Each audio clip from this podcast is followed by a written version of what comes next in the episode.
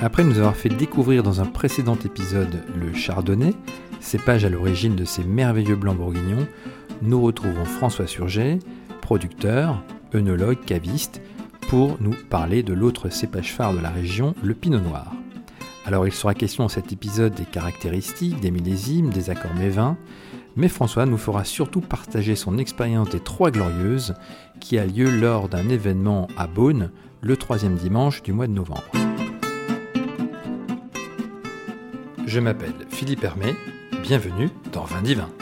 Bonjour François. Bonjour. Donc aujourd'hui on va rester en Bourgogne à nouveau et on va plutôt parler du cépage phare, le deuxième cépage phare de la Bourgogne qui est le Pinot Noir. Alors, le Pinot Noir est parfois surnommé le cépage crève-cœur. Est-ce que tu peux nous expliquer pourquoi? C'est vrai, euh, c'est vrai que c'est local. C'est les vignerons euh, bourguignons qui parlent toujours de crève-cœur. Et le, fameux crève-cœur, c'est tout simplement parce que c'est un seul cépage à travailler, c'est très compliqué. Parce que d'un côté, il peut vous donner euh, beaucoup de complexité, une grande finesse, une texture incroyable avec des parfums extraordinaires, euh, mais c'est souvent difficile à atteindre. Et hélas, ça peut aussi décevoir. Donc ça veut dire qu'il faut en Bourgogne peut-être plus d'expertise euh, que dans d'autres régions pour sortir chaque année un vin de qualité. Tout à fait, puisque là, en fait, euh, vous ne pouvez pas sortir le même vin chaque année. Ce sera obligatoirement euh, différent, tout simplement parce que euh, le climat est différent. On travaille que sur un seul cépage. Et je serais tenté de dire que un millésime, le millésime suivant sera différent. Et à chaque fois, il faudra se remettre en question.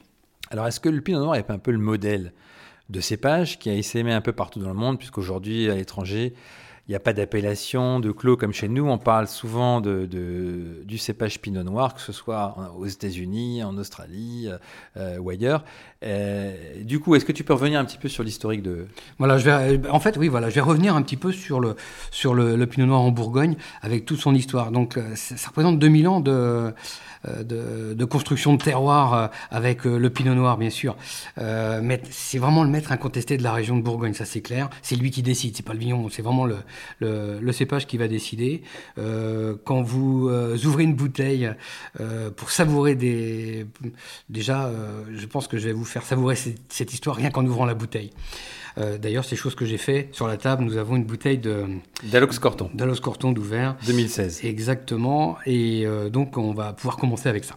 Donc, euh, avec les climats uniques et universels, une palette de couleurs complète plusieurs niveaux d'appellation, caractéristiques organoleptiques uniques, des familles d'arômes pour vos accords mets et vins, pour sublimer vos moments de dégustation, les vins de Bourgogne aux quatre coins du monde, quoi.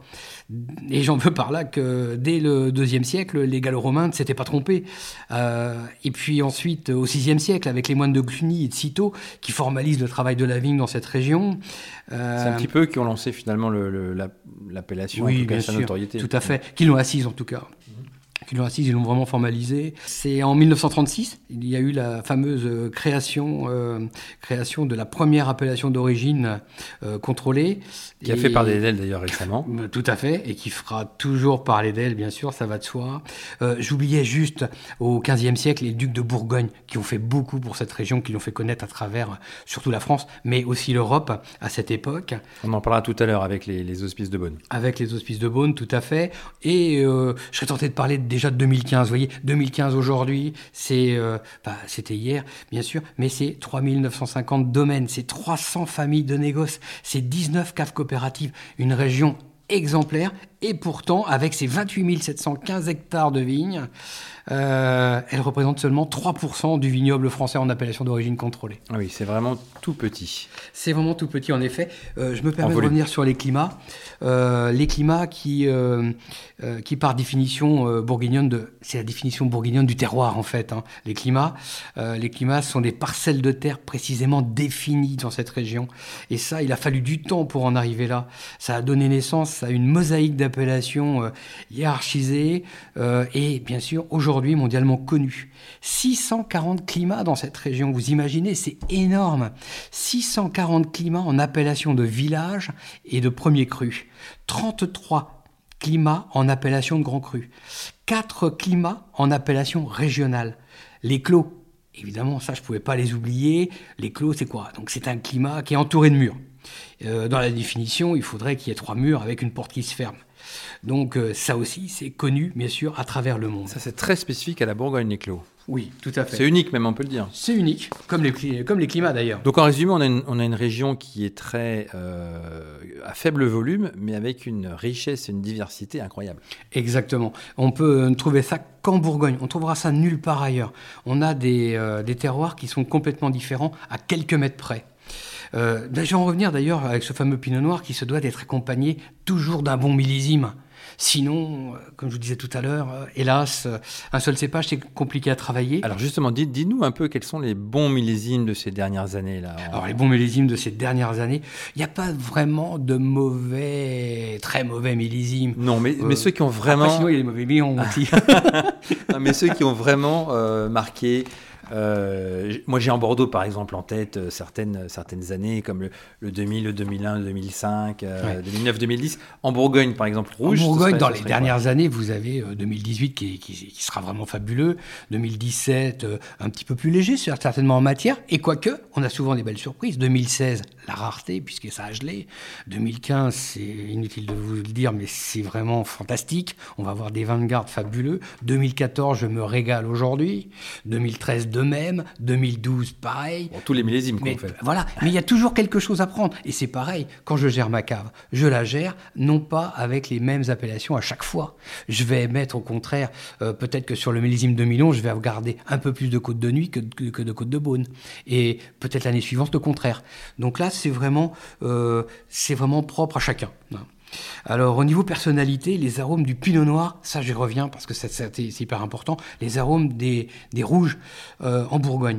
La robe offre des nuances toujours infinies, du grenat à la cajou, en passant par le rubis et le rouge brique.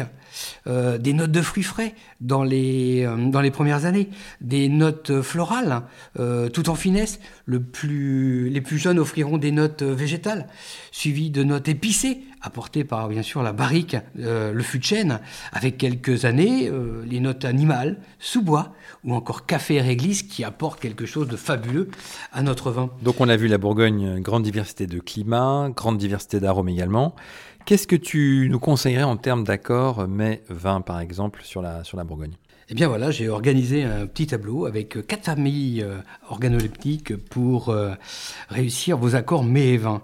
Euh, seulement quelques points de repère, hein, sans mhm. prétention. Bien sûr. si je prends par exemple un vin léger, fin et fruité, donc je vais choisir par exemple un coteau bourguignon qui a beaucoup la cote en ce moment.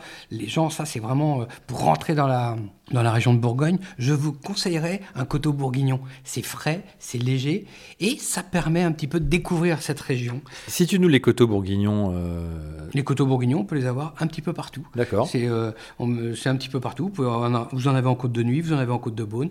C'est des, des coteaux qui n'ont pas le droit à les appellations dites de village. D'accord. Très bien. Donc je pense que c'est anciennement ce qu'on appelait les ordinaires et les grands ordinaires. Ok. Alors, pour en revenir donc à, mon vin fin léger, donc Coteau Bourguignon bien sûr, le Savigny des Beaunes, parce que là on a des petits Savigny des Beaunes avec des petites appellations sur les Savigny qui est vraiment fabuleuse, et les côtes de nuit village, tout simplement, pour accompagner euh, une cassolette de légumes et pourquoi pas une entrée froide. Donc euh, on peut aller aussi sur un vin souple, dense, avec un peu ce côté velouté. Donc là, avec une euh, langue de bœuf sauce tomate, par exemple, euh, une terrine de chevreuil. Là, je vais vous mettre, par exemple, un pommard, un beaune, un côte de beaune, un marsanais et un ficin, sans oublier, bien sûr, les côtes de nuit. Euh, un vin un peu plus solide, charnu, corsé, comme par exemple le Gevrey-Jean-Bertin, le Nuit Saint-Georges, le Vaune Romanée. Là, je j'irais plutôt sur un civet, un avarin, un pâté de sanglier un vin un petit peu plus puissant, euh, opulent, complexe, comme un Chambol-Musigny, les Vougeot, euh, les Moret-Saint-Denis, bah là je vais aller sur un pavé d'autruche, je vais aller sur du cerf, je vais aller sur une côte de bœuf, et sans oublier surtout les clos. Les clos des Lambrais, les clos de Tard, les clos La Roche, et aussi les bonnes mares. Alors justement, question sur ces vins un peu plus puissants, un peu plus complexes. Est-ce qu'il vaut mieux pas justement attendre avant de les boire euh, pour qu'ils arrivent vraiment à maturité ou, le cas échéant, est-ce qu'il faut par exemple les carafer? Qu'est-ce que tu, qu'est-ce que tu conseilles? bah, je vais vous conseiller surtout que si vous avez envie de boire une très belle bouteille comme ça, bah, ma foi, si elle n'est pas suffisamment âgée, bah, c'est pas grave, vous allez la passer en carafe, ça va l'aérer et vous allez voir que dans la dégustation, il va, il va évoluer tout seul et il deviendra merveilleux au fil des verres. Euh, en revanche, Évidemment, il y a de grands noms. Essayez de choisir des beaux millésimes afin de les mettre justement à la cave et de les garder une bonne dizaine d'années. N'allez pas trop trop loin. Ne prenez pas trop de risques. Ce sont des bouteilles quand même assez, euh, assez, assez élevées au niveau prix. Donc, euh, prenez pas trop de risques. Goûtez vos vins quand vous les ouvrez. Et si vous le sentez à peine ouvert, mettez-le en carafe. Vous verrez, il partira tout de suite. Pour la plupart des gens qui nous écoutent, le, Bourgogne reste quand même assez cher par rapport à d'autres euh, régions, du fait justement de sa complexité. Et de sa rareté. Et de sa rareté. Euh, donc aujourd'hui, euh, quand tu démarres une cave, par exemple, qu'est-ce que tu, conseillerais d'acheter euh, pour quelqu'un qui démarre sa cave Prenez des appellations de village pour commencer. Prenez un Gevrey Jean-Bertin, n'allez pas sur un premier cru. Prenez un Chambon-Lusigny, n'allez pas sur un premier cru. Allez sur un Nuit Saint-Georges, n'allez pas sur un premier cru. Prenez d'abord les appellations de village. Amusez-vous avec ces appellations de village. Amusez-vous avec des mercurets, avec des macons, avec euh, ces, vins qui ont le vin en pourpre. Allez même jusque, jusque dans le Beaujolais, pourquoi pas. Vous avez des saints d'amour fabuleux, des moulins à vent qui font partie intégrante de la région de Bourgogne, qui vous donneront vraiment toute satisfaction. On referait une émission spécifique sur le Beaujolais qui est, finalement assez méconnue. Oui, tout à fait. Euh, on va parler maintenant du, des hospices de Beaune, hein, euh, qui se trouvent, euh, bah donc, comme leur nom l'indique, dans la ville de Beaune. Pour rappel, ces hospices trouvent leur origine en fait dans un hôpital qui a été fondé par Nicolas Rollin euh, riche chancelier de, Philippe le Bon, euh, qui était à l'époque du Bourgogne, et sa femme Guigone de Salins en 1443. Alors ces, hospices ont été fondés pour venir en aide euh, aux pauvres malades. Et du coup, cet hôpital gratuit pour les patients et géré par des sœurs permettait en fait à tout à chacun de pouvoir se faire soigner grâce aux parcelles de vignes attachées au domaine. Alors, chaque année, il y a une vente aux enchères qui est organisée aux hospices de Beaune. Peux-tu nous dire quel est son déroulement et, comment ça se passe L'avant des hospices, on ne peut pas en parler sans parler des fameuses Trois Glorieuses. Trois Glorieuses, pourquoi? Parce que ça commence déjà le, samedi soir, c'est toujours le week-end euh, qui suit la fameuse vente des, des, Beaujolais nouveaux, le, jeudi, euh, le troisième jeudi de novembre, et là c'est le troisième dimanche de novembre. Donc ça commence le samedi soir avec euh, la lecture des chapitres au Clos Vougeot lors d'un dîner euh, qui est donné donc euh, par, les, par les confréries et du Tastevin. Euh, il faut être invité, j'imagine, pour participer. Tout à fait, il faut être vraiment parrainé. Là, c'est vraiment. les places sont chères, j'imagine. Les places sont chères. J'ai eu l'occasion d'y participer. Je vais vous faire, j'ai essayé de vous faire rentrer un petit peu dans ce, dans, dans cette, soirée, dans cette soirée, dans cette vente qui est, qui, est, vraiment fabuleuse. Donc, on commence, comme je vous disais tout à l'heure, le, le samedi soir avec la lecture des chapitres. Euh, par euh, les confréries. Le lendemain matin, à 7h30, vous êtes convié à la dégustation des vins qui seront mis en vente. C'est-à-dire que vous allez déguster dans les barriques directement avec une pipette et vous avez votre verre. Quand vous voyez la rangée de barriques, ça représente à peu près 500, autour de 500 ou 600 barriques à vendre. Donc il va falloir goûter, pas toutes les barriques, mais une partie des barriques. Pas facile à 7h30 du matin quand même. Hein. À 7h30 du matin, ça se fait. Ça se fait.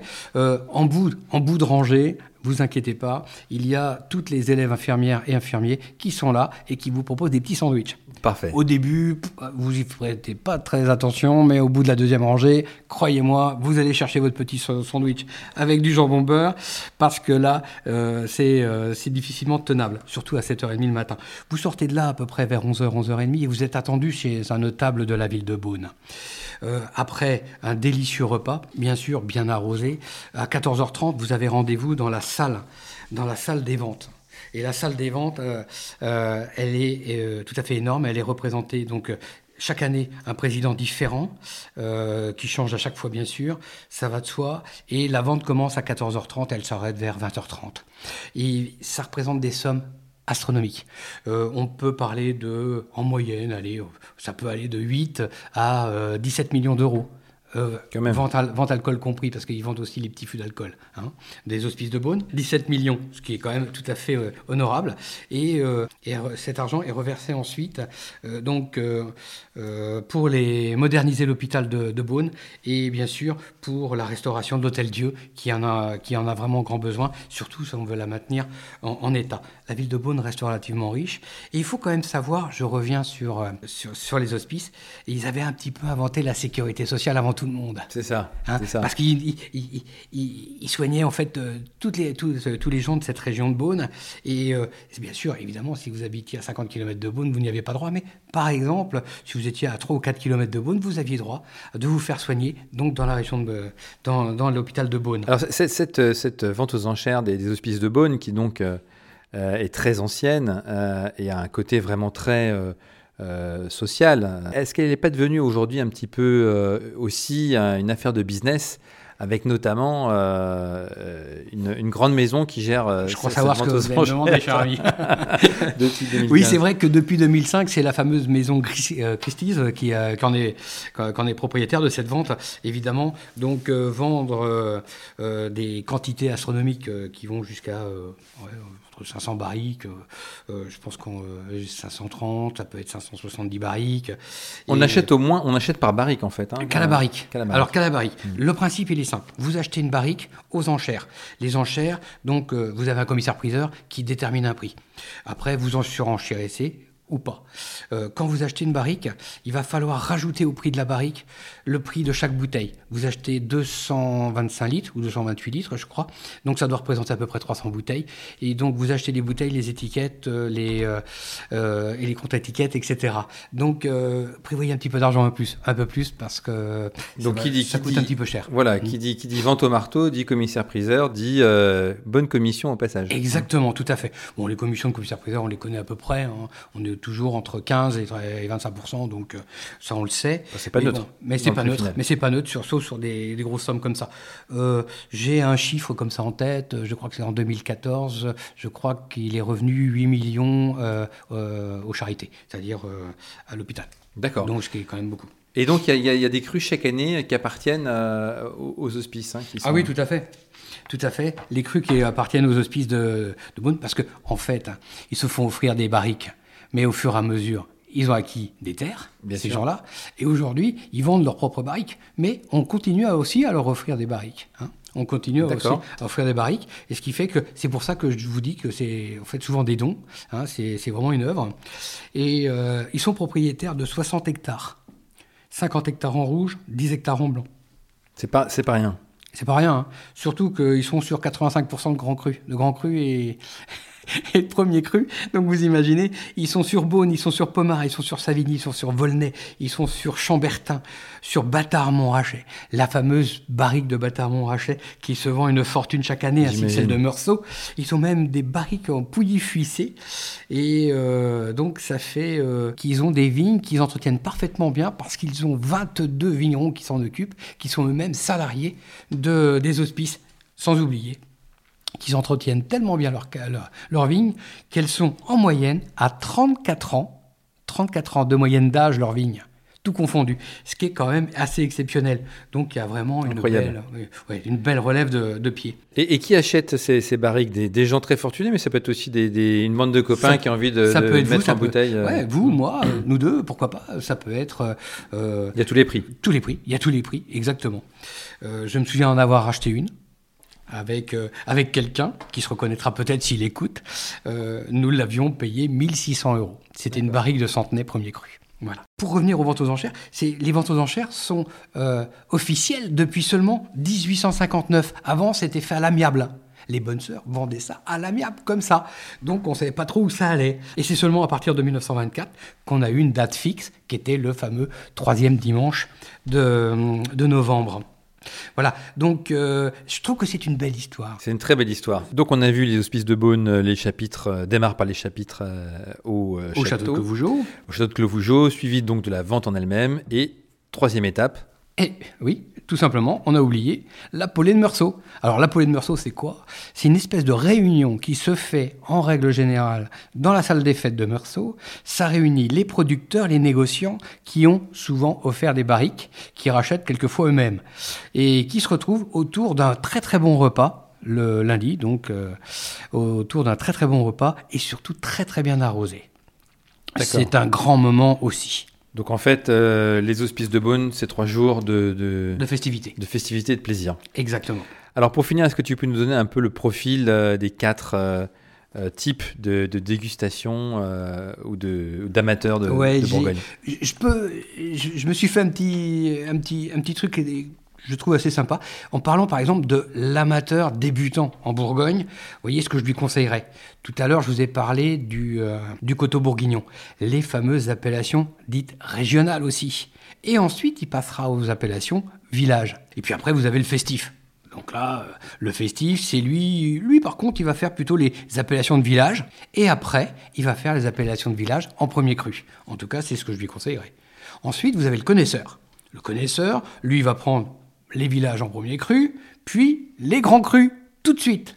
Et puis vous avez le sophistiqué. Alors le sophistiqué, lui ça va être les villages premiers crus mais prestigieux, et euh, les appellations de grands crus bien sûr, et il faut bien qu'il affirme son statut social bien sûr, ça va de soi. C'est clair, mais par contre pour ces dernières belles bouteilles, pas toujours facile à trouver quand même. Il faut quand même avoir un peu de relation parce que euh, tous ces grands crus partent beaucoup à l'export et, euh, ils sont souvent réservés, non? Il y en a de moins en moins sur le marché, c'est vrai, parce qu'ils sont beaucoup vendus à l'extérieur, mais on en a encore quelques-uns. Quand même, on revient. Euh, le, le Bourguignon aime bien vendre ses vins aussi en France. Bon, très bien. Alors, euh, là, tu nous as vraiment fait saliver avec, avec tous ces, toutes ces appellations et toutes ces anecdotes. Euh, est-ce qu'on pourrait euh, finir par peut-être une ou deux adresses que tu pourrais nous, tout à fait. conseiller euh, en Tout à fait. Alors, en parlant par exemple des côtes de nuit. Les côtes de nuit, c'est, là où on va trouver les Nuits Saint-Georges, les Vosnes Romanée, les Chambolle Musigny, les choses comme ça. Et il y a un producteur que, que j'aime beaucoup, une maison qui est, que je connais depuis 30 ans. qui s'appelle la fameuse maison Montjard Mugneret. Il se trouve à Vosne Romanée. Il a une collection de terroir extraordinaire. C'est quelqu'un qui travaille merveilleusement bien. J'ai rarement goûté de mauvais vin chez lui. Très rarement. Même dans les petits.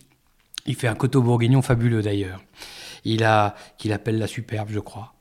Euh, il a euh, des appellations comme les Savigny-les-Beaunes, les Beaune-Romanée, les Nuits Saint-Georges, et aussi des grands.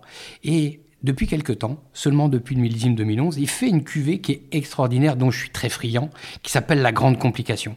C'est ah oui, tu m'en as déjà parlé de la grande complication. C'est sur les, les grands échezeaux. C'est sur les, sur les grands échezeaux. Et il faut savoir qu'en 2016, il n'y en avait pas. Ça veut dire que si vous possédez des 2011, 2012, 2013, 2014, 2015, vous êtes riche. 2016, il n'y en aura pas. Mais par contre, 2017, je les ai déjà reçus il n'y a pas longtemps, donc euh, je peux vous dire qu'il y en a. Donc si vous avez du 2016, c'est que c'est un faux. oui, c'est pas possible. c'est pas possible. Donc mon jar Munieret, il se trouve à Vaune Romanée. Je pense que c'est facile de trouver ses coordonnées. Et puis là, moi, ce que je propose pour conclure un petit peu ce, quatrième tome, euh, c'est de vous servir, enfin, vous servir et puis de vous faire essayer de vous faire apprécier un Alox Corton 2016 euh, que j'ai carafé tout à l'heure avant de commencer. Il vient de chez Pierre Raveau. je commence de plus en plus à apprécier ses vins parce que j'aime bien le côté un petit peu euh, léger, léger et euh, avec de ce petit caractère qui arrive en, finale en dégustation que j'aime beaucoup. Et euh, je tiens à vous, à vous en faire bénéficier eh ben, aujourd'hui. très bien, on va découvrir ce, ce, je, Corton. Voilà, je vais essayer de ne pas faire trop de bruit avec les verres. chez hein. Pierre Raveau. Exactement. 2016. je pose la bouteille, je tourne mon verre, je mets, oh oui, évidemment, avec un nez comme ça, ça ne peut être que parfait. Je propose de trinquer. Voilà. Et, euh, et on te remercie. Et on te remercie. Euh, Merci beaucoup et je vous souhaite beaucoup de bouteilles, vraiment beaucoup de bouteilles, beaucoup de plaisir à ouvrir des bouteilles comme ça. N'allez pas euh, chercher la plus rare, ça sert à rien. Il y en a tellement à découvrir, que ce soit dans toutes les régions, la Bourgogne, le, le Bordeaux, le Languedoc-Roussillon, mais c'est aussi la vallée du Rhône, ça peut être le Val-de-Loire, mais en France, on, nous sommes riches de goût, riches de culture vin, euh, profitez-en. Merci beaucoup et au revoir. Merci pour cette belle conclusion François et bientôt. Merci d'avoir pris le temps de nous écouter. Vous pouvez retrouver cet épisode sur toutes les plateformes de podcast. N'hésitez pas à nous faire part de vos commentaires, à partager ce contenu. La semaine prochaine, je recevrai un jeune producteur du Languedoc-Roussillon qui vient tout juste de commercialiser son premier millésime et qui nous partagera son aventure. En attendant, portez-vous bien.